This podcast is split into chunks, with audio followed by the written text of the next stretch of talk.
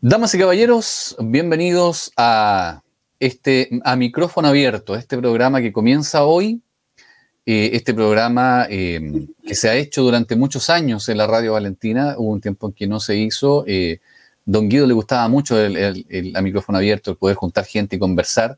En virtud de eso, a mí también me gusta conversar y, y dije, ¿por qué no hacerlo de nuevo? ¿Por qué no empezar a invitar gente que quiera conversar, que tenga que conversar y, que quiera compartir con nosotros aquí en el 104.5. Em, llevamos años trabajando en, esta radio, yo por lo menos llevo más de 10 años y, siempre se ha, eh, ha estado a la disposición a conversar.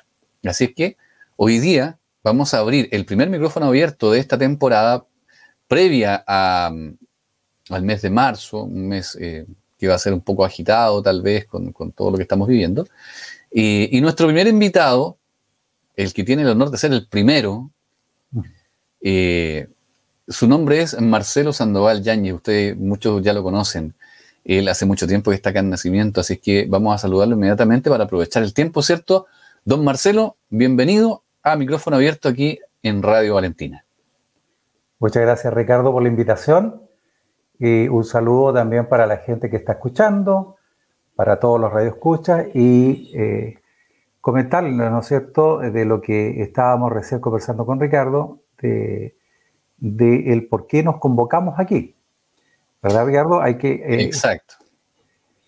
Eh, bueno, no sé si eh, hago la presentación general o, tú me das una pauta, Ricardo, ahí. Yo le voy a, le voy a decir, don Marcelo, bueno, a la gente le vamos a contar, ¿cierto? Ellos son los que están, están sintonizando a esta hora, ¿cierto? ¿Quién es Marcelo Sandoval? ¿Y por qué, está, por qué está aquí? ¿Por qué está conversando conmigo ahora? Yo les voy a decir que Marcelo, ustedes seguramente han visto su nombre en la lista de los candidatos a la concejalía de nacimiento ahora. Eh, probablemente leyeron ahí Marcelo Sandoval y no sabían quién era. Ahora lo pueden ver, ¿cierto? En la pantalla. Él es don Marcelo Sandoval Yáñez. Ahora yo quería preguntarle a usted, don Marcelo, eh, entremos en, tierra derecha al tiro con respecto a usted. Eh, ¿De dónde es oriundo don Marcelo? ¿De dónde viene? Sabemos que no es nacimentano, pero queremos saber de dónde viene. Fíjate que yo me siento totalmente nacimentano a estas alturas. Mira, yo soy chillanejo, yo nací en Chillán, eh, por allá hace hartos años atrás. Salí de Chillán a los 18, 19 años, me fui a estudiar a, Concepción. Eh, de Concepción, eh, bueno, quedé trabajando, donde hice mi práctica en esos entonces, el año, del año ochenta y tanto, en el Banco del Trabajo. Eso ya, el Banco del Trabajo ya no existe ya a estas alturas. Eh, y em, de ahí me vine a Los Ángeles a trabajar en otro banco, en el Banco Osorno en esos entonces. Me trasladaron a, Los Ángeles.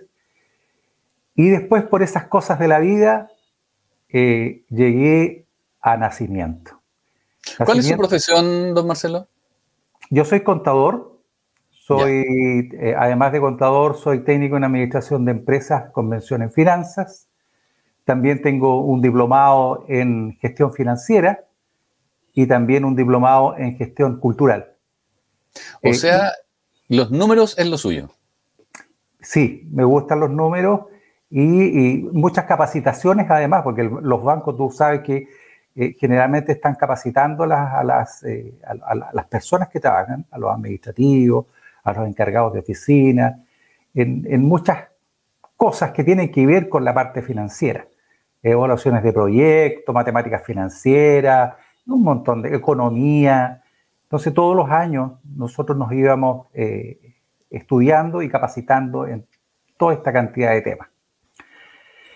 Em, y así, eh, hasta que llegué aquí a Nacimiento, en el Banco Vice, estuve 20 años, llegué el año 98. 20 a cargo, años. Sí, mucho tiempo, ¿cierto? Sí, pues. 20 eh, años, mi carrera total como bancario fueron 34 años. Eh, conocí a mucha gente aquí en Nacimiento, eh, mucha gente linda, mucha gente bondadosa.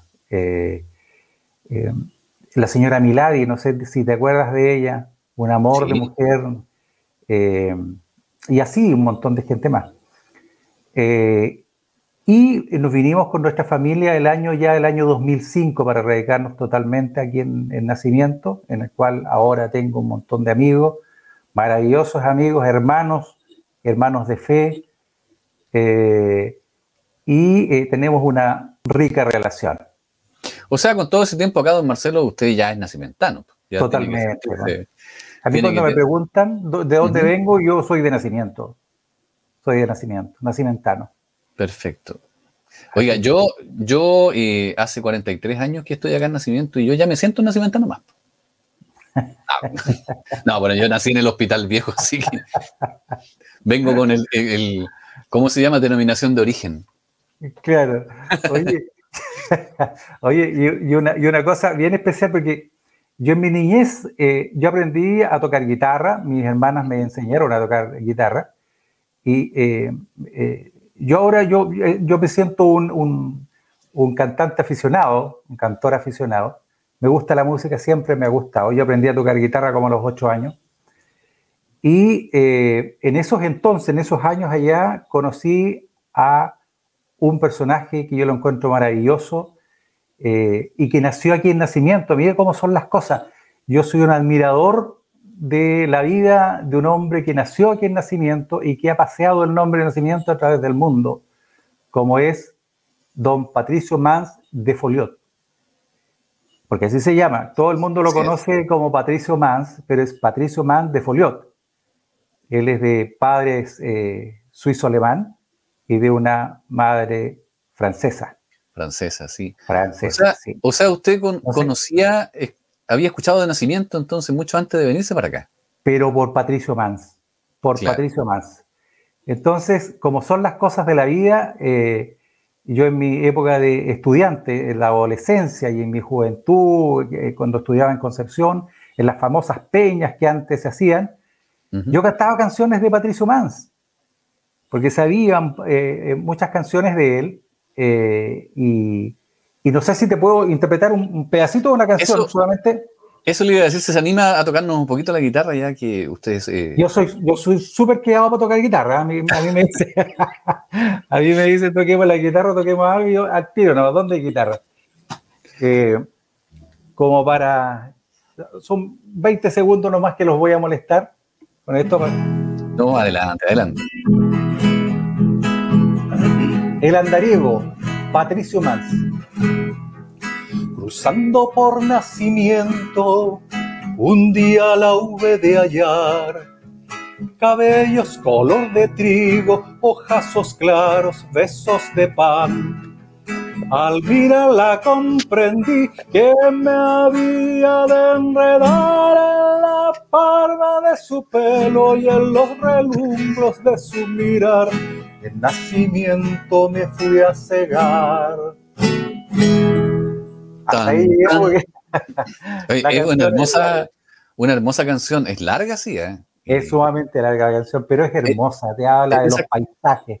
Es de esas canciones que hay que cantarlas con, con el atril al lado y la letra ahí, porque no, no yo no me la aprendería completa de memoria. no, y a esta altura ya la memoria también a mí me falla, así que. No, imagínate, tanto tiempo eh, y, y, como te digo, vine a vivir aquí en Nacimiento, que para mí es un privilegio vivir aquí en la tierra de este hombre maravilloso, Patricio Mans.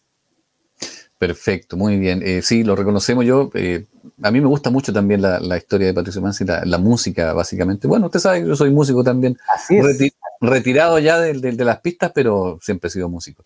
Eh, don Marcelo, me gustaría hacerle una pregunta con respecto a, a, su candidatura.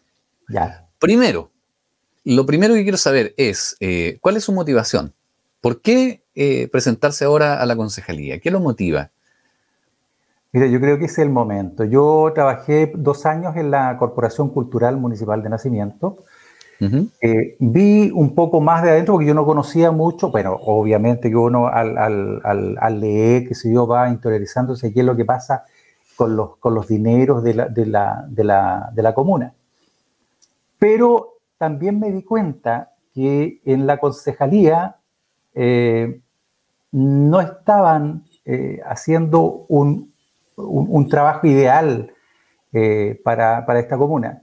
Nosotros, Ricardo, somos una comuna pobre. No somos una comuna que tiremos la plata por la ventana, que hagamos esto, que tenemos dinero y que nos sobra el dinero. No somos ni Concepción, ni Santiago, ni Viña del Mar, nada. Nosotros somos una comuna pobre. Por lo tanto, tenemos que partir de esa base para poder hacer todos nuestros gastos eh, eh, en, la, comunidad. Eh, yo quiero colocar al servicio mis, mis conocimientos financieros para esto, porque en definitiva la labor del, del concejal es esa, fiscalizar. Por ahí va mi, mi, mi, motivación, ¿cierto?, para poder hacer esto. Y pienso que puedo ser un aporte para, para Nacimiento, tanto tiempo que yo llevo y conociendo a mucha gente además que me ha, me ha hecho llegar sus inquietudes y eso yo, y aquí estamos, dando la pelea, vamos a ver qué es lo que pasa. Eh, a la gente decirle que eh, las personas que se están presentando en este momento a la, concejalía, que son alrededor de 27, 30 personas, no me acuerdo cuántas son, Ricardo, por ahí son. Sí, más o menos. claro. Eh, todas están con un, dieron un paso adelante, digamos. Entonces, de repente este, este, esta, postulación es un poquito ingrata porque también te vienen cosas que son contrarias, es decir, de repente te, dicen cosas que como no te conocen, eh, eh, como que sale la parte negativa de, las personas. Pero yo le digo a todas las personas, las mujeres, los hombres que están eh, postulándose a la concejalía, de que siguen adelante. yo sé que van con las mejores intenciones a tratar de hacer grande nuestra comuna. Ya llevamos 470 años esperando que nuestra comuna crezca, así como ha crecido Los Ángeles, y ya está bueno, ya está bueno. Es un momento para que crezcamos como personas, a la juventud, hacerla crecer a la juventud, eh, tratar de retenerla aquí, porque en estos momentos eh, se estudian y tratan de irse para otros lados, y eh, darle también, mejor pasar también, ayudar a, a, la, tercera edad, a la cuarta edad, a la quinta edad, todo, y, y a la juventud y a la niñez y al deporte en nacimiento, que hace mucha falta el deporte aquí en nacimiento. Todos reclaman, eh, pero se ha hecho poco. Yo creo que se ha hecho poco. Oiga, don Marcelo, ¿y cómo puede un concejal eh, aportar en ese sentido en materia deportiva, por ejemplo, en materia de, salud, en materia, no sé, en lo que usted estaba mencionando reciente? ¿Cómo puede un concejal aportar ahí? Yo creo que ofrecer algo es demagogia, eh, pero sí decir que el concejal está y lo que yo voy a hacer es apoyar los proyectos que eh, las diferentes entidades de aquí de, de, nacimiento eh, estén eh, haciendo para, para postular a, a, eso en la municipalidad. Vamos a apoyar desde adentro eso. Pero llevar un proyecto al consejo es muy difícil porque el que en definitiva da el vamos a, algo que se haga o no se haga, es el alcalde, no los concejales, no los concejales. ¿Se fijan? Entonces, por ahí vamos a ver la cosa, porque en realidad el tema del concejal es fiscalizar. Esa es la tarea, el 95% de la tarea del concejal es fiscalizar, solamente eso y nada más. Entonces lo demás Dentro del otro, el otro 5% que tiene ahí, que usted mencionaba, ¿cierto? Está también el llevar algunas ideas al, consejo, a la mesa de consejo, ¿cierto? Para planteárselas al alcalde. Ahora el alcalde verá si es que las considera o no la considera. Bueno, pero usted cumple con, por lo menos con decir ya, oye, hay alguna problemática, llevémosla a la mesa y conversémosla con los colegas y planteémosela al alcalde. Eso por supuesto. sí una de las cosas que pueden hacer, pero no es su función principal. La principal es fiscalización. La fiscalización. Eso es lo, eso es lo nuestro. Eso va a ser lo nuestro. Así es que para allá va el, tema. Yo estoy haciendo. Ahí, sí, ahí sí. ahí estamos bien. Sí. ahí estamos bien. Oiga, eh, ¿cuál es, eh, ¿qué opinión tiene usted del consejo actual, de los concejales que van a salir? ¿Han, hecho bien su trabajo a su, parecer? Eh, ¿Cómo lo ve usted? Mira, unos mejores que otros. La verdad las cosas que, eh, te insisto con lo que planteaba ah, anteriormente, la tarea del, concejal es fiscalizar. Entonces, los dineros que salen de la municipalidad tienen que ser muy bien revisados y tiene que haber una evaluación de proyectos, tiene que verse si están bien las cosas, si están haciendo bien o no, las cosas. Ahora, sí, obviamente los, concejales tratan de hacerlo mejor, pero dentro de sus conocimientos. Eh, hay cosas que, por ejemplo, a mí, que los tips que yo siempre saco, por ejemplo, en el 2018, en la Semana Nacimentaria, se gastaron 120 millones de pesos. Y 120 millones de pesos para una comuna pobre, yo pienso que es demasiado. El año 2019, en la Semana Nacimientana, se gastaron noventa y tantos millones. Entonces, eh, yo creo que eso, esos valores son, no están en, lo que nosotros como comuna de nacimiento podemos gastar. Eh, cuando alguien quiere hacer algo así, cuando alguien quiere eh, ir más allá de lo, que debiera gastarse, debiera ser con otros montos. Es decir, no.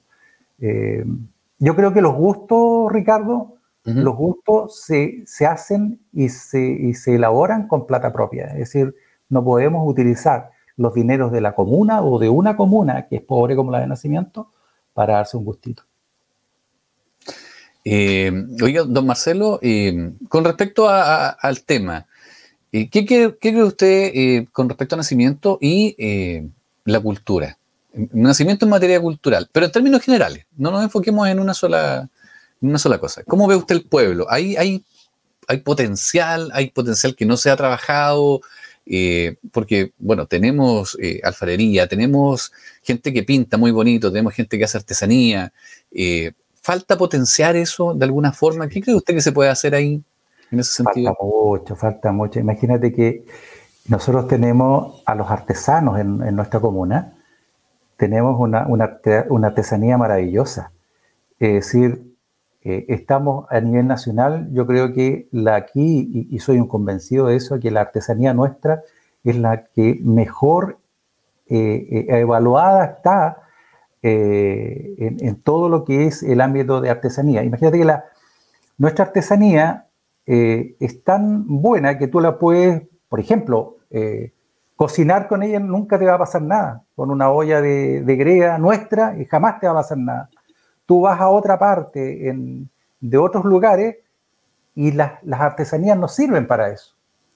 Además, em, aquí se ha trabajado muy bien, es decir, la, artesanía por parte de los artesanos, pero no se le ha dado mucho, mucho auge tampoco a esto. Eh, yo creo que estamos al de en, este, en ese sentido. Estamos muy al de Con respecto a lo que es la juventud, en, cuanto a artistas, en cuanto a arte, eh, a cultura, eh, hay muchos chicos con mucho talento aquí, con mucho talento.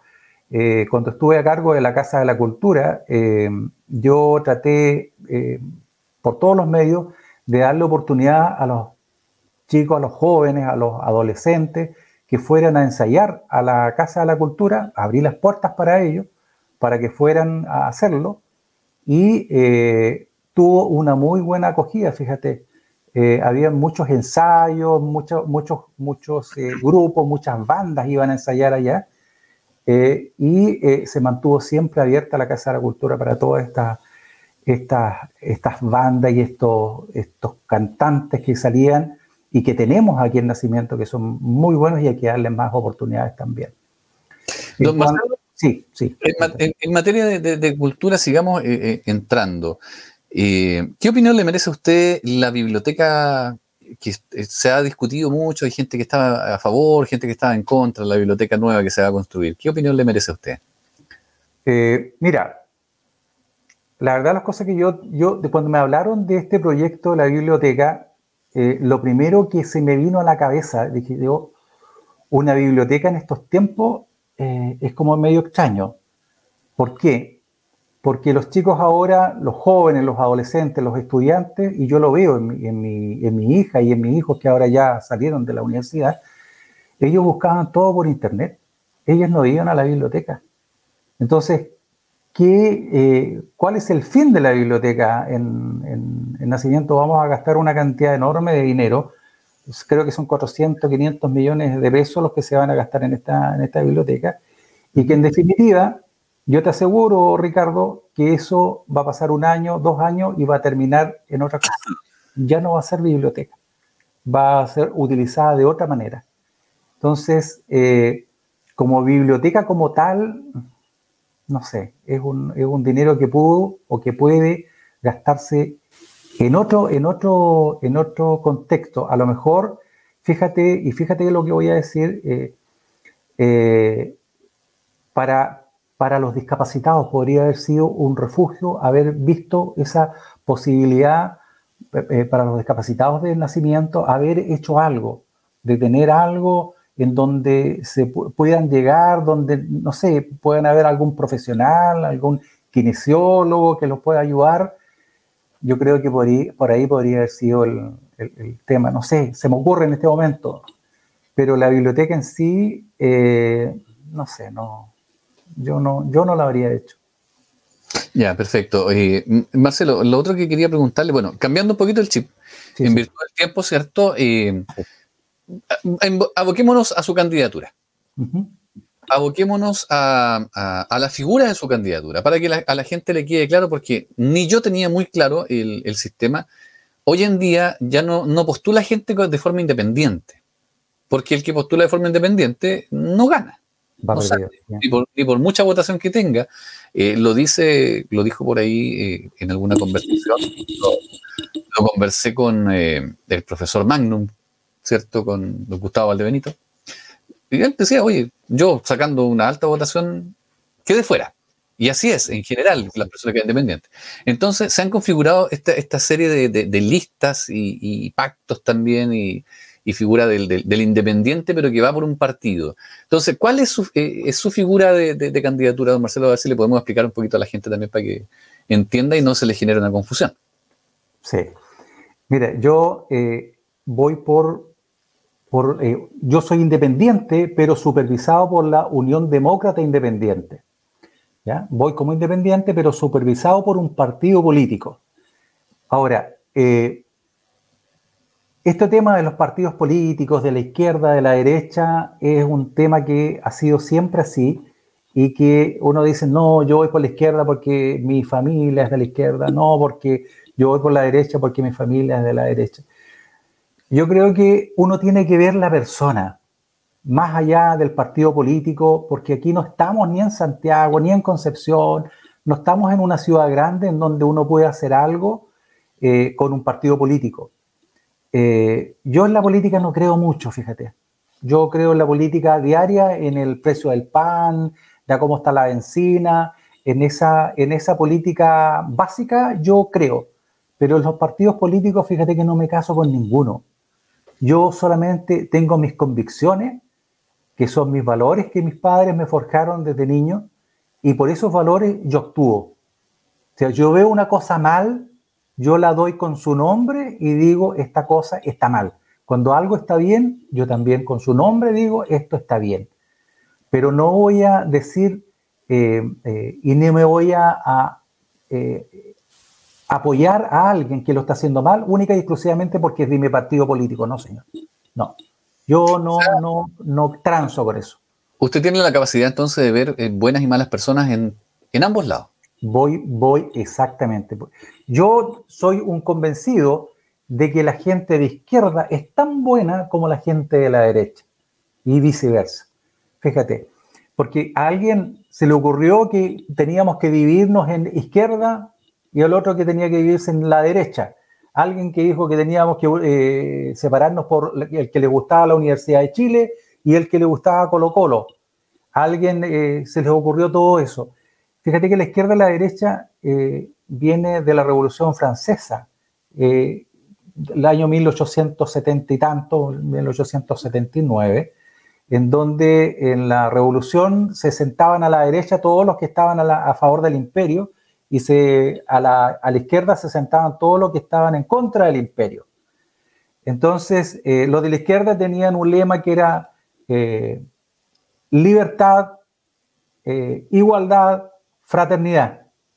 Eso era. Hasta el de hoy todavía se mantiene todo eso y que yo lo encuentro totalmente loable, pero el de igualdad yo lo, lo cambiaría por equidad.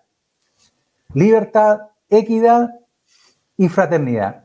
Ahí yo, yo, yo, yo conjugo con eso, mm. porque eh, igualdad es dar lo mismo para todos. Y yo creo que hoy en día lo que necesitamos es equidad. Si alguien necesita 10, se le da 10. Si alguien necesita 3, se le da 3. Pero no darles a todos lo mismo, porque unos necesitan más y otros necesitan menos. Entonces yo, yo cambiaría más o menos eso. Ahora, en este momento, por ejemplo, a mí, Carlos, eh, conversamos con Carlos, yo eh, confío plenamente en Carlos Tolosa y eh, él me pidió que fuéramos por, la lista de él. Ningún problema, le dije yo. Yo creo lo que tú me estás diciendo y vamos por la, por la lista tuya, ningún problema. Pero yo insisto, vamos por las personas, no por el partido político. Yo no me caso con ningún partido político porque, porque no está en mí. O sea, los valores que tengo son súper claros, súper derechitos y eh, vamos a querer todo lo mejor para Si tú quieres colocar algún partido político, mi partido político es Nacimiento. Así se llama el partido político. Nacimiento. Bueno, convengamos de que las personas que salgan, sean del partido que sean, tienen que trabajar por nacimiento. Totalmente. totalmente. Y, juntos, no en contra, me imagino yo. Pues, es una mesa ahí para, para, para todos van a fiscalizar lo mismo. Nadie va a fiscalizar una cosa y otra. O sea, eh, eh, hay, un solo punto que fiscalizar y todos tienen que hacer el mismo trabajo. Eh, yo conozco, por ejemplo, solamente un segundo, a Camilo, a Camilo Gutiérrez. Sí. ¿Cierto? A Pamela, Pamela Álvarez, por ejemplo. Está Samuel. Gente maravillosa. Pero no pensemos en el, en, el, en el partido político, da lo mismo. Si lo van a hacer bien, bueno, que salgan ellos. ¿Te fijas? Entonces, eh, para allá va más o menos el cuento. Ahora, eh, para las personas que piensan en los partidos políticos, yo siempre digo, seamos consecuentes entonces. Si, tú eres de derecha, no te atiendas con un doctor que es de izquierda. Si tú eres de izquierda, pregúntale al doctor que te va a atender, te va a atender cuando estés agonizando en el hospital de qué partido político es. Porque si es de un partido político en contra tuya, entonces tienes que decirle, porque, bueno, si, eres consecuente, decirle a ese doctor que se retire y que no te atienda porque querías uno, querías uno de, tu, de tu coalición, igual que tu profesora. Cuando alguien enseña, a tus hijos, tú no le vas a, preguntar de qué partido político es. ¿Te fijas? Y en cosas tan importantes como esa, tú vas porque estás viendo a la persona. Esto debe ser igual. Esto del, tema de la concejalía, de, de los gobernadores, de los alcaldes, tiene que ser exactamente igual. No vayan por el partido político vayan por la persona. Muy bien. Eh, don Marcelo, nos quedan dos minutitos. Eh, la última pregunta que le voy a hacer antes de dejar los micrófonos para que usted eh, diga lo que estime conveniente. mi pregunta va ahora por el tema de la constitución, del cambio de la, constitución. Desde una mirada local, ¿cierto? Proyectada hacia la provincia, hacia la región y el país, ¿qué cree usted que son puntos importantes que a nosotros como pueblo nos beneficiarían primeramente? Eh, que se podrían eh, abordar dentro de la, de la, nueva constitución. Pues, como para incluir la nueva constitución, dices tú. Sí. Mira, eh, sería fantástico en lo micro, primero veamos en lo, en lo, en lo micro, en lo nuestro, en, en, la comuna, o sea, lo micro y lo macro, veamos en lo micro primero, en lo nuestro. Yo fíjate que le daría más poder a los concejales, más poder de decisión a los concejales, fíjate. No que todo se centre en el, alcalde, que el alcalde dice esto, ya se hace esto y los concejales solamente dicen sí o no. No, yo le daría más poder. Eh, segundo, eh, nombraría el administrador municipal, que es el segundo a bordo después del alcalde, debería ser nombrado por el consejo municipal.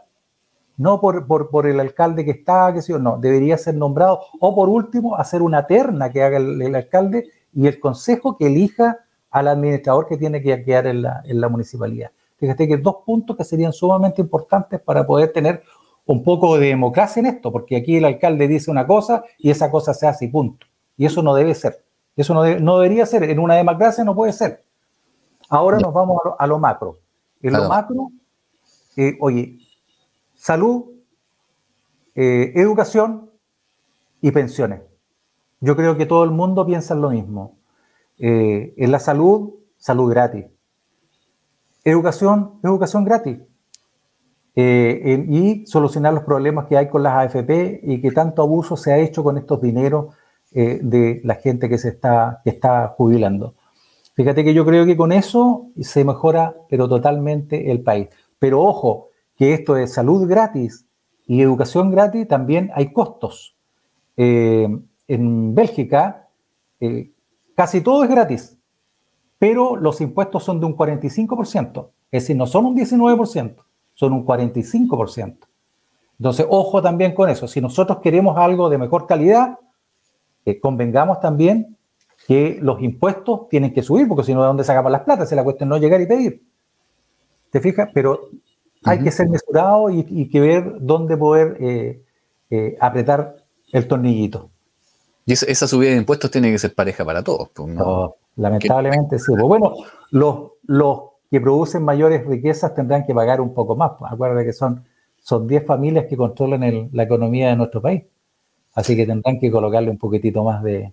Un tema eh, un tema donde hay mucha tele que cortar, hay harto que conversar sobre esas, esas, familias que manejan el, la, gran riqueza de Chile. Es un, es un 0, y tanto por ciento de la familia para un 99, y tanto por ciento de chilenos que somos. Pero en, alguna oportunidad lo, comentaremos más, más largo. inextenso. Eh, don Marcelo, en virtud del tiempo, estamos llegando al final ya de este bloque. Eh, primero, darle las gracias por haber eh, accedido a participar con nosotros en este micrófono abierto, en una versión eh, para mí nueva. El programa se ha hecho muchas veces antes, pero yo no lo había nunca dirigido, así es que me gusta esto de poder conversar, me gusta de, preguntar algunas opiniones, contrastar opiniones unas con otras. generar debate, pero no entre las personas que estamos conversando acá, sino debate entre las personas que están en su casa, que son los que eh, finalmente tienen que tomar las decisiones después eh, para ver quién nos va a representar. Eh, finalmente, don Marcelo, dos minutitos del micrófono para usted para que diga las últimas palabras, ¿cierto?, antes de despedirnos. Claro que sí. Mira, a toda la gente que escucha, pedirle que para cuando vengan estas votaciones vayan a votar. En primer lugar, a los jóvenes, a los adultos, a los adultos mayores, vayan a votar, por favor la economía, en la economía participamos todos. Va a depender de ustedes que eh, la economía de nuestra comuna, que como es nacimiento, nuestro querido nacimiento, eh, salga adelante con todos los proyectos que hay y con todo lo que nosotros tenemos pensado en que se puede hacer más. A los jóvenes, a los niños y a los adolescentes, decirles que estamos en deuda con ustedes, estamos en deuda. Se tienen que hacer muchas cosas todavía con los jóvenes darles oportunidades en, lo laboral aquí en Nacimiento, darles oportunidades de cultura, de arte, en el deporte. Estamos, pero más que al debe en el deporte. Yo fui eh, hace un par de años atrás, cuando participaban mis hijos, dirigente del voleibol de aquí de Nacimiento. Me encanta el voleibol, me encanta el handball, me encanta el básquetbol. Soy un apasionado de fútbol. Fui seleccionado de fútbol en Chillán como cuatro años. Eh, de voleibol también, participé en campeonatos nacionales de voleibol, soy amigo con el, con el presidente de la Federación de Voleibol de Chile, que es Jorge Pino. Eh, a los artesanos decirle que también estamos al debe con ustedes, que también hay, hay que hacer proyectos, yo quiero apoyarlos en los proyectos, quiero hacer cosas. Eh, y decirle también a la gente del comercio que también estamos al debe que también se pueden hacer más cosas aquí en, nacimiento y tenemos que tirar a nacimiento para arriba. No que toda la gente se vaya para, para, Los Ángeles u otras comunas a, hacer sus compras. Tenemos que darles más, eh, más fuelle, más, eh, más, eh, más agua para que, para que podamos surgir y podamos sacar nuestros negocios adelante. Eso. Y por último, solamente para cerrar, Decirle que todas las personas eh, están eh, capacitadas para poder eh, hacer la tarea del, concejal. Hay que ver si las personas que están más capacitadas, que sean primero, por favor, que sean de nacimiento, que vivan aquí, que vivan en nacimiento, para que vean y sepan y se, se empapen de los problemas que hay en nacimiento. Y segundo, que tengan las capacidades como para poder trabajar como concejales. Eso. Si no soy yo, que sea otro, pero que lo hagan bien. Solamente eso. Y que Dios nos ayude. Muy bien, pues señoras y señores, aquí estábamos eh, conversando en este primer bloque con eh, don Marcelo Sandoval Yáñez, eh, candidato a concejal aquí en la comuna de Nacimiento. Gracias, Marcelo. Buenas tardes, gracias por haber estado con nosotros. Y eh, amigos míos, nos vamos a una pequeña pausa porque en el segundo bloque tenemos a otro invitado. No se cambie, quédese en el 104.5. Esto es a micrófono abierto. Muchas gracias.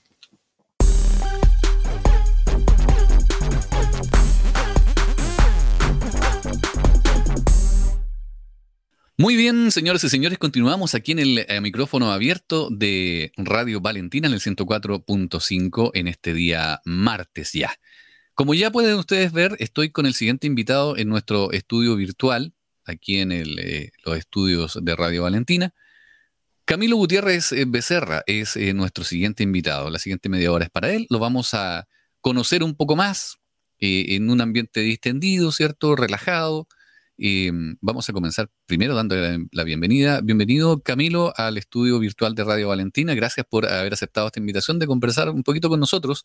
Una, una conversación de, liviana, una conversación para conocer eh, un poco más a los candidatos, en este caso para conocerte un poco más a ti. Camilo, bienvenido, buenas tardes. Eh, muchas gracias, Ricardo. Agradecer por el espacio que, que nos da Radio Valentina para poder eh, presentarnos a nuestros vecinos y para que puedan conocer eh, el, pensamiento que, nosotros le queremos presentar para estas elecciones 2021 municipales. La idea, creo yo, que es necesario eh, conocer un poco más a los candidatos, más allá de, conocerlos por... porque uno conoce a candidatos por ciertas, ciertas cositas nomás, porque es un profesor conocido, por ejemplo, porque fue un empleado bancario conocido también, eh, que lo cual está bien. Pero eh, hay que conocer un poco más allá a las personas, hay que conversar y preguntarles eh, sus intereses personales, sus ideas políticas, ¿cierto? Lo que más podamos conocer. Y eso es lo que yo le planteaba a Camilo, vamos a conversar, ¿cierto? Lo primero que quería preguntarle a Camilo, yo sé que Camilo no es oriundo de nacimiento, ¿De dónde eres oriundo, Camilo, tú? Eh, yo soy oriundo de la comuna de Mulchen, tengo 36 años, nací el año 84, eh, hijo, bueno, de una familia compuesta por mis dos papás, mi papá, mi mamá y mis dos hermanas eh, de la comuna de Mulchen. Llego a la comuna de nacimiento el año 2010, poco después del terremoto, después de haber estado realizando un trabajo de dichato. Estuvimos ahí desde el momento del terremoto, junto a un grupo de jóvenes de la comuna de Mulchen, 33, un grupo de voluntarios, fuimos a, colaborar en, esa problemática que estaban viviendo nuestros amigos y vecinos de allá de, de Posteriormente me vengo a la comuna de nacimiento. Eh, después eh, me quedo acá un tiempo y luego eh, ingreso a trabajar en el hogar parroquial San Alberto donde hasta el día de hoy eh, administro este hogar que es dependiente de la parroquia Divino Salvador de Nacimiento. Muy bien. Oye, Camilo, em, tú vas eh, por una lista, eh, me gustaría que nos explicaras un poquito de eso, cómo, con quién más vas en, el, en esta candidatura y cómo llegaste a, trabajar con ellos. Bueno, nosotros, la, la, lista de nosotros se llama Chile Digno, Verde y Soberano, que es el conglomerado, ¿ya? Este conglomerado está, compuesto por varios partidos, pero también hay gente independiente que también va en esta lista. En el caso de la Comuna de Nacimiento, eh, en nuestra lista va el concejal Luis Vergara y Tatiana Toledo, ¿Ya? que ellos son candidatos independientes, y yo, que soy candidato eh, del Partido Comunista de Chile. En el caso de Tatiana y de Luis Vergara, hubieron algunas complicaciones que se está esperando los días eh, estipulados por el CERVEL para poder eh, recibir eh, la información y, si realmente son aprobadas estas candidaturas. Así que estamos esperando, esperar que estos próximos días podamos tener respuestas favorables para poder presentar la lista ya completa a nuestra comuna de nacimiento. Perfecto, sí, supimos lo que había pasado con Tatiana y con el, concejal Vergara. Estuvimos hablando con él y eso me explicaba por lo menos Luis que habían hecho todo el trámite necesario, ¿cierto? Y estaban esperando que el CERVEL diera la respuesta. Esperemos que les vaya bien, porque pues, que, puedan eh, medirse nuevamente, eh, en el caso de Luis, medir, eh, como dicen, medir fuerzas en la cancha ahí con, los votos. Que sería fome, desde mi punto de vista, sería fome que Luis quedara fuera por un tema técnico más que nada, por un tema administrativo que, no resultó, por, ya sea por un problema de internet, no sé. Así que esperemos que eso sea favorable. Camilo, tú dijiste que eh, perteneces al Partido Comunista de Chile. Bueno, el nacimiento eres conocido también por, eh, por militar en ese partido. Quería preguntarte yo lo siguiente, em, ¿por qué el Partido Comunista de Chile y no otro? Mira, una pregunta sencilla, pero yo creo que es decidora. A ver qué nos puedes contar. Bueno, desde el 2006 eh, que militó en el Partido Comunista de Chile, en una oportunidad que estuve por Valparaíso viviendo, eh, y ese tiempo fue cuando la problemática estudiantil, la marcha de los pingüinos, no sé si recuerdas, cuando empiezan a manifestarse, eh, yo estando allá, ahí conocí por un amigo, conocí el Partido Comunista y empecé a participar en algunas reuniones, en la célula, y por ahí me fui, me fui como interesando un poco un poco el pensamiento y, bueno, toda la historia que, ellos han realizado eh, en, la lucha de clase que, se ha venido desarrollando a través de los últimos tiempos, eh, a nivel latinoamericano y sobre todo en Chile. Eh, y eso es lo que me empezó a llamar la atención. ¿Qué me llama la atención? El tema de la lucha de clase. El por qué cada día ricos ricos y pobres los trabajadores. Eh, a través de la historia eh, había una lucha constante donde ha muerto mucha gente defendiendo los derechos laborales. Y por eso dije, este es el partido que me gusta y bueno, quiero militar. Eh, desde ahí fui simpatizante hasta muchos años, estuve en otros lugares, siempre me acerqué al partido, hasta donde llega el refillaje, que fue el año 2017, donde ahí ya me refillo y firmo y empiezo ya a militar como corresponde en el Partido Comunista. Ah, perfecto, esa, esa es eh, la explicación entonces. ¿Encontraste que había feeling ahí con las ideas, cierto? Cuando lo conociste, dijiste, aquí tengo que estar. Ahora, ¿tú crees que eh, puedes aportar? Que... Ya, replanteo la pregunta. ¿Cuál es tu motivación para eh, querer estar o, para querer ser miembro del, Consejo Municipal? Bueno, en este momento yo soy miembro de la dirección provincial del Partido Comunista en Los Ángeles, Bio Bio, eh, soy el encargado de propaganda y comunicaciones del partido, ya, desde este año, eh, a fines del año pasado, eh, asumí el cargo. Y, bueno, es un trabajo político que venimos realizando. si bien es cierto, la, dirección provincial me propone, y también con compañeros desde, la dirección central, que me proponen que, que, vaya como candidato en la comuna de nacimiento. visto y considerando el trabajo también que he venido realizando, que no ha sido un trabajo a lo mejor político de manera directa en la comuna, sino que ha sido un trabajo en, materia medioambiental, eh, un trabajo también en, el tema eh, con gente en situación social, eh, que es un trabajo un poco anónimo que se ha ido realizando desde mi trabajo y desde, mi, desde mis principios. así que viendo eso, me dice, oye, compañero, ¿por qué no se plantea la inquietud de poder eh, ir y representar al partido en, la comuna de nacimiento y también de representar a algunas de las personas que también lo acompañan en el trabajo que usted está realizando. Así que ahí tomó la decisión y dije, bueno, vamos a, presentarnos para representar a, mi partido acá en la comuna de nacimiento. Eh, ¿Qué piensas tú, en, qué piensas tú que puedes aportar más eh, desde un sillón de la concejalía? Eh, bueno, un, poco partiendo con la función del concejal. Ya es un trabajo político de fiscalización, también donde se puede proponer, donde también se acompaña.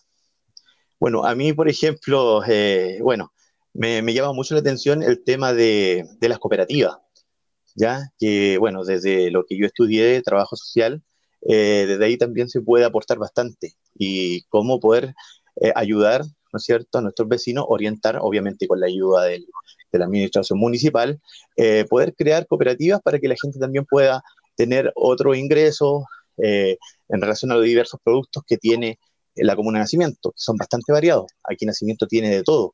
Y me parece una, una idea que, que obviamente, tanto sea como concejal o no sea, también obviamente me gustaría que lo podamos realizar. Ah, perfecto. Oye, Camilo, desde tu, visión y, y, desde los puntos álgidos donde, tú has estado precisamente, ¿qué te ha parecido el desempeño del Consejo actual al día de hoy?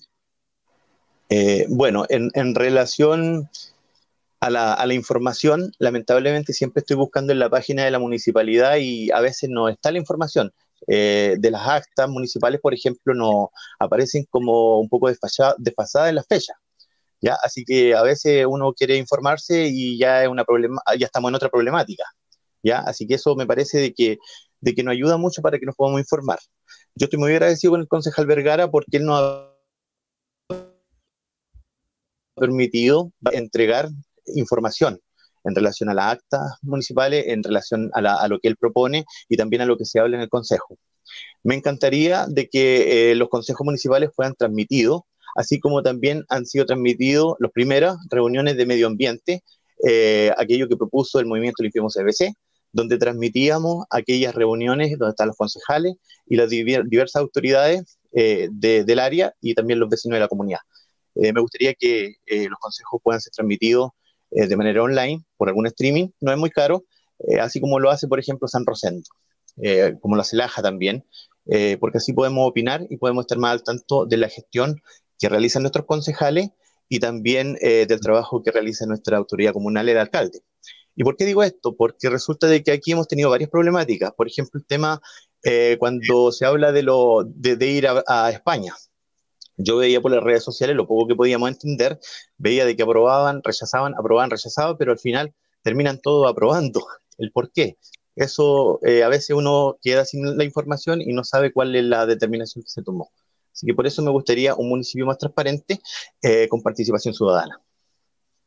Ah, perfecto. Yo iba a llegar a lo mismo, o sea, te iba a preguntar, o sea, ¿tú estás de acuerdo con que se implemente el sistema de, de streaming para que la gente pueda ver y pueda, yo una vez se lo comentaba a uno de los concejales, ya no me acuerdo quién, porque lo he comentado harto. Eh, cuando uno lee las actas, porque yo hace muchos años que hago trabajo para la municipalidad, en la municipalidad de alguna forma he pasado por ahí y he pedido algunas veces las actas para poder leerlas. Y claro, tú puedes leer el acta, pero pasa lo mismo que con los mensajes de WhatsApp. Cuando tú mandas un audio, tú entiendes la intención real al escuchar la voz de la otra persona, ¿cierto? No malinterpretas los textos. De repente uno se enoja con otra persona porque piensa que está enojado. No, resulta que no era así. Lo escribió de cierta forma. En las actas pasa lo mismo. Que puede decir el concejal tanto, dijo lo siguiente. Pero si tú no, no, percibes el, feeling con el que lo dijo el concejal, eh, no sabes si lo dijo por cumplir, lo dijo porque realmente eh, está eh, haciendo presión o no. Entonces yo siempre he estado de acuerdo con que los, los consejos tienen que verse, mínimo escucharse, mínimo tener alguna grabación disponible en una página donde uno pueda decir, ah, a ver qué fue lo que dijo el concejal tanto. Ah, lo dijo, y lo dijo bien, y lo dijo con, con realmente estaba con, eh, una convicción. Entonces, eh, estamos de acuerdo en que eh, hay que transmitirlos de alguna forma. Se dilató harto eso, ¿ah? porque yo le escuchaba al concejal Vergara que hace un par de años atrás que se está pidiendo, el alcalde dijo que sí, parece que no, no pasó nada. Eso sería uno de los temas que, habría que, que tomar el, gobierno comunal nuevo. Pero lo otro también así vamos a poder ver eh, cuando un concejal aprueba o rechazo. Yo creo que cuando la ciudadanía elige a alguien para que lo represente, lo elige para que acepte o para que rechazo. El voto de, de, abstenerse no, no corresponde.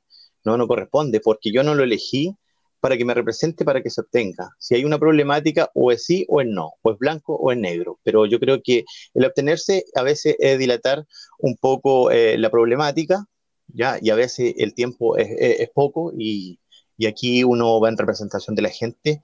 A veces a mí me, yo puedo querer mucho a una persona, pero eh, yo, yo no puedo tampoco cubrirla si no está haciendo bien su trabajo.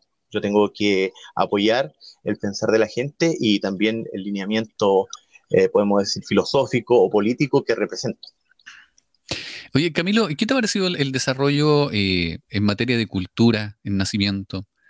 Esto te lo pregunto de forma macro, no, no, no, te, no te lo hago desde el punto de vista eh, puntual de alguna entidad, solamente en materia general de cultura. Bueno, en, materia de cultura eh, he visto el proyecto de la nueva Casa de la Cultura que, me parece algo magnífico, ¿ya? Eh, porque eso le da sentido de pertenencia, ¿ya? Ahí ya hay una casa, hay un lugar físico y, eso ayuda bastante a, desarrollar, ¿no es cierto?, esta actividad en este ámbito. También he visto que se han ganado bastantes proyectos en esta área, por, por fondo de cultura, eh, ahora en pandemia también lo he visto realizando actividades, ya sea Facebook Online y diversas actividades.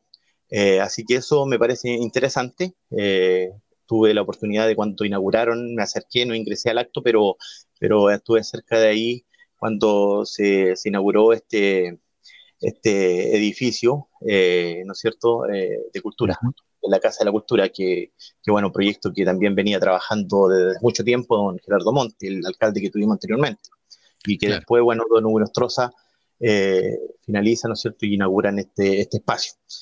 Así que eso, eh, creo que, en cultura he visto bastante movimiento y eso me parece interesante.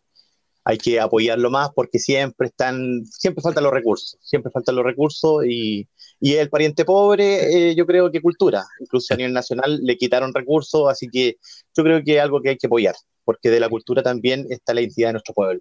Sí, hay que em, apoyar eh, desde ambos lados. Pues, hay, muchos chiquillos que son, son, músicos, muchos chiquillos que hacen poesía, que, hay que sacarlos, pues hay que hacerlos que se vean que, y proyectarlos más allá.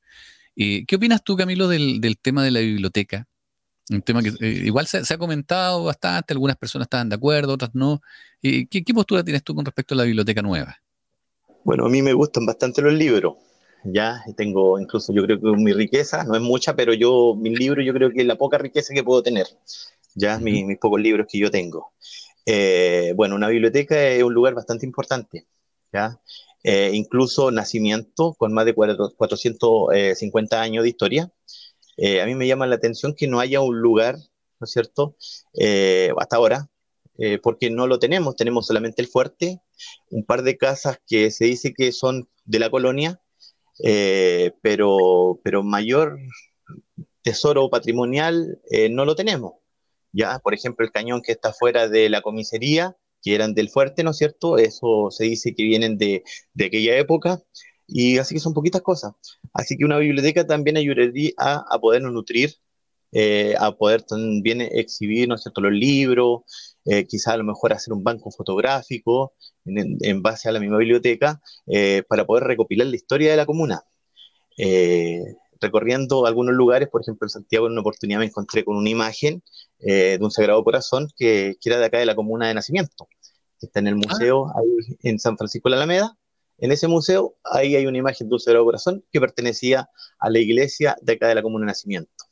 Así que esos son datos históricos que con una biblioteca podríamos, eh, no sé, pues, incentivar a la gente a leer, eh, un poco leer el, libro de la historia de la comuna. Quizá a lo mejor hoy día hay más gente eh, en, ese ámbito de la historia que a lo mejor podía elaborar un mejor libro para así poder darlo a conocer a nivel mundial.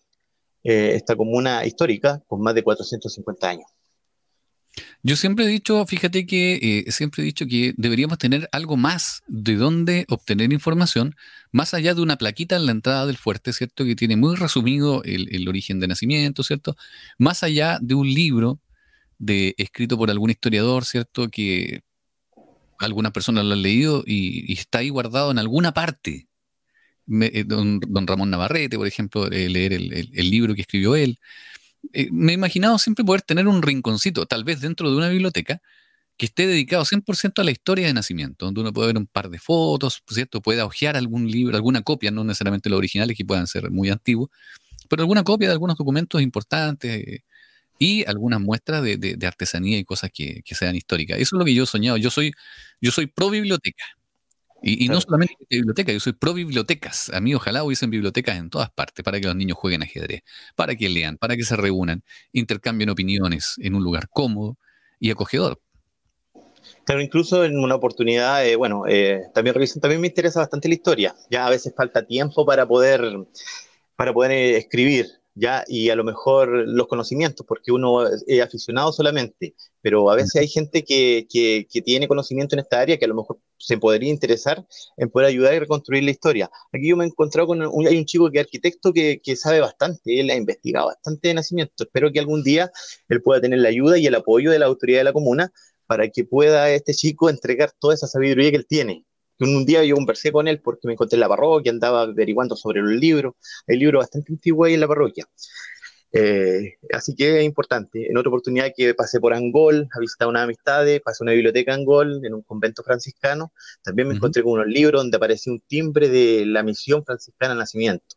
Así que sería interesante poder eh, encontrar esa información y poderla tener en una biblioteca. Y otra cosa, a veces me llama la atención porque a veces la gente dice, oye, pero ¿cómo van a gastar plata en una biblioteca y acá falta esto? Lamentablemente hay fondos que se postulan a proyectos de diversas áreas y son fondos que si yo no lo utilizo, se devuelven. Así que también eso eh, es importante entregar la información como corresponde para que la gente no, no ponga, yo, yo para mí una de las prioridades es el tema social, pero a veces hay fondos que son destinados para otra área. Así que en eso también hay que ser muy claro. Eh, en esto, aquí, eh, si no se hace esta biblioteca, que me interesaría que se pueda hacer, eh, si no se hace estos fondos, lamentablemente no se puede comprar canastas de alimentos. Son cosas totalmente distintas. Y eso hay que tenerlo claro a nivel nacional y comunal. Cada fondo está destinado a cada ítem, podemos decir. Y, cada eh, fondo no, un fondo no afecta al otro, o sea, no, es porque si hay, hay, más plata en una línea, eh, le quita plata a la otra línea. Estos son presupuestos que se, programan de forma anual, ¿cierto? Entonces, eh, de repente, em, bueno, yo conversaba con un amigo, le decía, no se le pueden poner reglas a las redes sociales.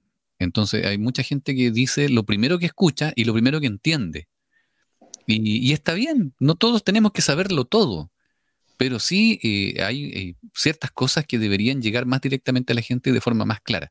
Y eso, volvemos a lo mismo que hablábamos recién, eh, el poder transmitir o que queden grabados los consejos ayudaría mucho a la transparencia en ese sentido de, evitar el, caer en, el no saberlo todo y plantear, tomar una postura con la información incompleta. Creo yo que, volvemos a ese punto álgido de que los consejos, que son momentos, ah, es una vez a la semana que se hace un consejo eh, de forma normal, a veces se hacen algunos extraordinarios, son momentos importantes donde se toman ciertas decisiones que afectan a la, comuna en general.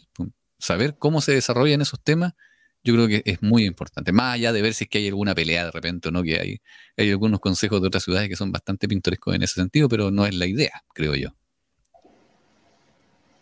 Ahora, desde, desde, el punto de vista eh, demos, eh, cambiemos el chip, hablemos un poquito de otro tema. Eh, desde el punto de vista medioambiental, ¿cuál es tu, postura y qué crees tú en lo que podrías aportar también desde eh, la concejalía? Bueno, para mí el tema ambiental es un tema que, desde pequeño siempre ha estado en, en, mí. Ya, lugar donde he ido, siempre han andado jodiendo por el tema medioambiental. Así que si te pones a revisar a lo mejor fotos, pocas tengo porque yo soy el que las toma, eh, siempre ando jodiendo ahí en materia medioambiental, ¿ya? Tuve una oportunidad de estar en Argentina, allá estuve también metido en el tema medioambiental eh, y bueno, en distintos lugares donde he estado. ¿Ya? Eh, ¿Qué pasa? El, el, tema medioambiental, y en base a lo que dice la Constitución, donde hay un argumento donde nosotros podemos defender nuestra postura como ciudadanos, el derecho de vivir en un ambiente libre de contaminación. Eh, en base a ese artículo, que yo creo que se les pasó el 83, eh, no pensaron 40 años después, donde iban a tener grandes empresas eh, y donde iba a haber contaminación y donde iba a aparecer esta palabra calentamiento global, que hoy día también nos urge y nos preocupa. en base a eso, me nace la inquietud, la, la, inquietud del cuidado de la casa común, como lo menciona el Papa Francisco en una de sus encíclicas. ¿El por qué? Porque cuidar la naturaleza es cuidarte a ti mismo. Y esto nace porque yo cuando pequeño pertenecí a un grupo scout, fui lobato, y ahí te inculcan eh, todo el tema del cuidado de, la naturaleza. Incluso con un amigo, con Luis Valdebenito, bueno, él es el, que creó esta idea, nosotros tuvimos un pequeño emprendimiento que se llama ecoreciclaje. Y teníamos unos canastillos con botellitas de plástico y llegamos a tener 20 canastillos aquí en la comuna, lo cual el año 2019, eh, tuvimos todo un año recolectando eh, PET 1, bastante plástico. Lamentablemente por la problemática sanitaria, eh, lamentablemente tuvimos que este emprendimiento no poder seguirlo realizando. ¿ya? También porque hubo poca ayuda, hubo poca ayuda por parte de, de, no sé, pues de la gente, yo creo que algo nuevo, eh, así que teníamos que hacer algunos trámites y eso también eh, costaba un poco. Y con la problemática social que había y en la problemática de, del coronavirus, eso nos limitó a poder llegar a alguna oficina y poder regularizar este tema.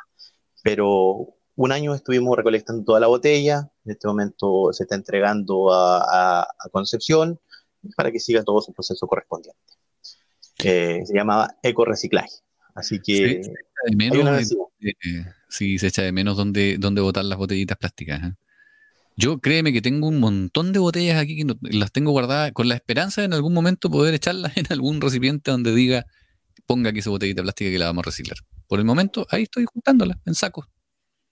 Claro, nosotros acá, esta idea de Luis, bastante buena. El Luis se diseñó una prensa donde se hacían unos fardos, eh, pero nosotros teníamos otros trabajos también, así que igual eso no, no, no, no, nos complicó. Igual una vez que termine esta pandemia, esperamos volver con este proyecto, bueno, en este caso Luis de manera más directa, eh, porque él es el que inventó este proyecto, Luis Valdebenito, y, y era un proyecto bastante interesante, donde Luis quería el tema después de hacer ladrillo, porque él es constructor, eh, así que todo ese tema, pero nos faltó tiempo y bueno, lamentablemente la problemática un poco no, nos dificultó, pero estamos contentos porque igual creamos conciencia y creo que le dejamos una tarea a la municipalidad para que pueda gestionar de una u otra forma eh, esta empresa, que en el fondo no es, no, no hay un, un, nivel de utilidad en dinero, ya es poco, o sea, no es mucho, no te vas a hacer rico, ya, pero en el fondo eh, ayuda un poco a la naturaleza. Oye, sí, e, es un tema muy interesante. Yo, eh, después de haber estudiado sonido, estudié construcción civil. Y en mi trabajo de tesis fue precisamente los ecoladrillos de, de botellas PET. Y así es que, y se puede hacer muchas cosas con ellos, muchas cosas. Yo de hecho me contacté con una universidad en Colombia, que fue la, en ese momento era la única que había hecho estudios sobre la resistencia de los muros de ladrillos plásticos. Y lo incluí en mi tesis, si me pregunta dónde está, por ahí está metida, arrumbada, pero quedó en la biblioteca de en Los Ángeles. Eh, Camilo, en algún momento mencionaste la constitución. Ya como última pregunta, porque nos quedan un par de minutitos, ¿cierto? Eh, desde eh, una mirada local, ¿cierto? Proyectada hacia, hacia el país, me gustaría que nos comentaras qué, te gustaría o qué crees tú que es importante cambiar en la constitución eh, para solucionar algún problema o algunos problemas que nosotros, nosotros tenemos desde forma local aquí en Nacimiento y, bueno, proyectado también a, tal vez a la provincia, a la región y el país. Bueno, yo creo que hay, hay, la mayoría de los, problemas eh, nos afectan a todos los chilenos, ¿ya? Como decía antes, eh, en una parte, ricos más ricos y pobres más pobres. Lamentablemente la constitución del 80 está creada donde favorece un sector, ¿ya? me gustaría que en la nueva constitución se toque el tema de la salud, gratuidad de la salud, el tema de la gratuidad de la educación, ¿ya? Como derecho para los ciudadanos. El derecho a la vivienda, que no está en la Constitución. Hoy día te dan una vivienda eh, si que tiene un hijo, ¿no es cierto? Una, y por una situación social, pero no por un derecho. ¿ya? Hoy día a veces hay parejas que lamentablemente discuten, se separan y uno de los dos se queda con la casa y el otro no tiene derecho a postular. No, eh, en la Constitución tiene que estar recalcado el derecho a la vivienda, el derecho al agua. El agua, la agua hoy día no son libres, eh, eh, las aguas tienen que ser estatales, eh, así como el cobre, ¿ya? Hoy día, gracias al cobre, tenemos la posibilidad de tener la vacuna, a diferencia con Argentina que tuvo que comprar solamente una parte. Hoy día nosotros, gracias al cobre, el cobre, nuestros principales compradores, ¿no es cierto?, siguen comprando cobre. Y eso también nos ha dado una estabilidad para poder tener un presupuesto para poder invertir en vacunas para nuestra población. Eh, y bueno, obviamente también que después con nuestros impuestos también esto se va a pagar, ya porque tampoco esto no es gratis. Eh, eso, el tema de la contaminación, eh, importante, que tiene que estar y también nos favorece a nuestra comuna, porque tenemos acá un río Vergara, donde yo he tomado fotos muy lindas de él, pero lamentablemente todos dicen que está contaminado, ¿ya? Eh, yo en una oportunidad tuve la oportunidad con el, con el concejal Luis Vergara eh, el 31, el 30, sí, 31 de diciembre, y donde vimos de que se estaba emanando unos líquidos negros al, al río. Fuimos en kayak, y nos acompañó también un amigo que tiene kayak, el uh y así que ahí pudimos presenciar eh, lo que ocurría, que no, no puede ser. ¿ya? así que eso, nosotros acá como Movimiento Limpiemos MPC, eh, nosotros fuimos a la Corte Suprema, fuimos a Concepción, nos rechazaron, después ese recurso de protección fue a Concepción, a la Corte Suprema, donde se ganó eh, en relación a, materias contaminantes que habían acá en la comuna. Así que no es un tema que nosotros seamos unos locos, no, hay pruebas concretas de que aquí hay contaminación. Yo no quiero que la empresa se vaya, nadie del movimiento tampoco quiere. Lo que nosotros queremos es que la empresa invierta del nivel de utilidades que ellos ganan cada año, que inviertan para contaminar menos. Y al invertir, las empresas contratistas tienen mayor trabajo y la gente de la comuna también tiene más trabajo, como lo hemos visto estos últimos años. ¿ya? Donde la empresa invierte en, en tecnología y también invierte en los pequeños contratistas de la comuna y junto a la gente de nuestra comuna para que pueda tener trabajo. Así que eso, o sea, la empresa, como digo, no se tiene que ir, sino que tenemos que aprender, o sea, perdón, ellos tienen que aprender a vivir con nosotros. Ellos llegaron acá, ellos han ganado, han tenido utilidades acá. Es por eso que, como dicen, entre comillas, los buenos vecinos, ya, que lo demuestren. Así que eso, yo agradezco todo lo que ellos han invertido, pero falta, ¿ya? Eh, y no, no, no, no es una cosa de que lleguen e invierten por intermedio de la ley de transparencia, ya sea por una fundación CMPC, no, porque rebajan impuestos. No, inviertan en tecnología y en mejor calidad de vida para sus trabajadores. así que eso. Muy bien, señores y señores, Camilo Gutiérrez Becerra, lo hemos conocido rápidamente en estos 30 minutos. Eh, nos gustaría que nos eh, reiteraras, Camilo, para que a la gente le quede grabado eh, vas de candidato a concejal. ¿Con quiénes? ¿Cómo se llama la lista, cierto? Nuestra lista se llama Chile Digno, Verde y Soberano. Yo voy a candidato representando al Partido Comunista de Chile, con el concejal Luis Vergara, que él es candidato independiente, y Tatania Toledo, que también es candidato independiente. En este momento, como decía al principio, están con un pequeño problema en el CERVEL, pero estamos esperando los días correspondientes para que nos den la respuesta y podamos levantar la candidatura los tres que vamos en la lista en la comuna de nacimiento. Muy bien, Camilo, ¿algo que quieras decirle a la gente antes de despedirnos? Eh, bueno, primero que todo decirles que eh, yo represento un pensamiento, ¿ya? A mí no me interesa que digan, oye, este compadre me cae bien, voy a votar por él. No, no, porque no se trata de que yo te caiga bien o sea simpático, sea pesado. No, sino que tú tienes que buscar y votar dando razón de tu voto. Alguien que realmente te represente, ¿ya? que vaya a defender eh, tu, interés y tus problemáticas. Lo mismo para los constituyentes. No se trata de votar por el más lindo, sino que tienes que votar por aquel que te defienda de acuerdo a lo que tú, a ti te preocupa. Por ejemplo, el tema del hospital. Nosotros que vamos al hospital, a veces nos demoramos cuatro horas estar esperando en el hospital. No puedes votar por un tipo que va a una clínica privada donde lo atienden en 10 minutos. ¿Viste? ¿Por qué? Porque no sabe tu misma problemática. Tú que te movilizas en bus, porque a veces dinero no nos alcanza para ir a Los Ángeles en auto, eh, tú, tú que viajas en bus, tienes que elegir, ¿no es cierto?, alguien, obviamente con la habilidad y las competencias necesarias, eh, que esté más o menos enfocada en tu área. ¿ya? Y que realmente te, te represente, como te digo. Y como te digo, bueno, mi postura es el tema de la lucha de clase. No pueden existir ricos más ricos y pobres más pobres. Yo creo que las empresas tienen que entregar mucho de lo que nos han robado. Eh, con esto termino. Nosotros aquí estamos rodeados de bosque. Hay un decreto 701. Basta. Eh, Eleodoro Mate y Lusinger ya se enriquecieron bastante con ese decreto subsidiado por esta constitución. Basta. Yo creo que ya es hora que nos entreguen a nosotros, que no, nos entreguen nuestros ríos, que nos entreguen eh, las corrientes de los pequeños riachuelos. No puede ser que hasta el límite de las aguas tengan eucalipto y pino. Queremos ver lo nativo, queremos que vuelva porque así vamos a tener una mejor calidad de vida también en, en materia de oxígeno. Eh, yo le digo a los candidatos constituyentes, con esto termino, eh, con aquellos que he conversado, que yo les digo, yo voy a pelear el voto, pero hoy día las redes sociales nos están entregando información si tú votas en contra de lo que el pueblo quiere y a lo que se ganó desde el 18 de octubre hasta ahora, mejor ni llegué, porque te vamos a dar una paliza. Así que eso, yo creo que ah, tenemos que votar por gente que no vaya y se venda con los grandes empresarios que a veces rodean nuestro pueblo. Muchas gracias por la oportunidad y un saludo a todos nuestros amigos de nacimiento. Señores y señores, ahí estaba con ustedes Camilo Gutiérrez Becerra. Muchas gracias. Esto fue a micrófono abierto el día de hoy. Nos encontramos mañana. Buenas tardes, Camilo. Buenas tardes a todos. Muchas gracias.